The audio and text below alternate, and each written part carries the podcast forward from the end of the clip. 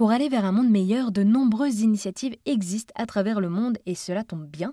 Sur RZN Radio, nous apprécions tout particulièrement mettre en lumière ces solutions positives.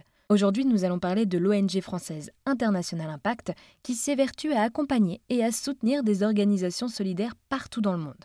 Jean-Christophe Crespel, le fondateur, nous explique d'abord comment l'ONG œuvre auprès de ces actions solidaires. Pour accompagner concrètement les actions solidaires des différents acteurs, on va partir d'abord des besoins. Souvent, les associations ont besoin de ressources humaines et de compétences. Donc, euh, la partie ressources humaines est, est, importante avec les compétences qui sont associées. Elles ont besoin de financement et elles ont besoin d'accompagnement à la stratégie ou au développement. Donc c'est ce qu'on essaye d'apporter à ces différentes euh, structures et pour ça on a une palette d'actions possibles pour agir, notamment le dispositif du service civique qui va permettre à des euh, jeunes français et européens entre 16 et 25 ans d'aller donner de leur temps, de leur énergie et puis même euh, de leur euh, capacité d'action eh bien dans, dans ces pays entre 6 mois et un an. Mais alors du coup, l'ONG International Impact est une ONG support, c'est-à-dire qu'une ONG qui aide les autres organisations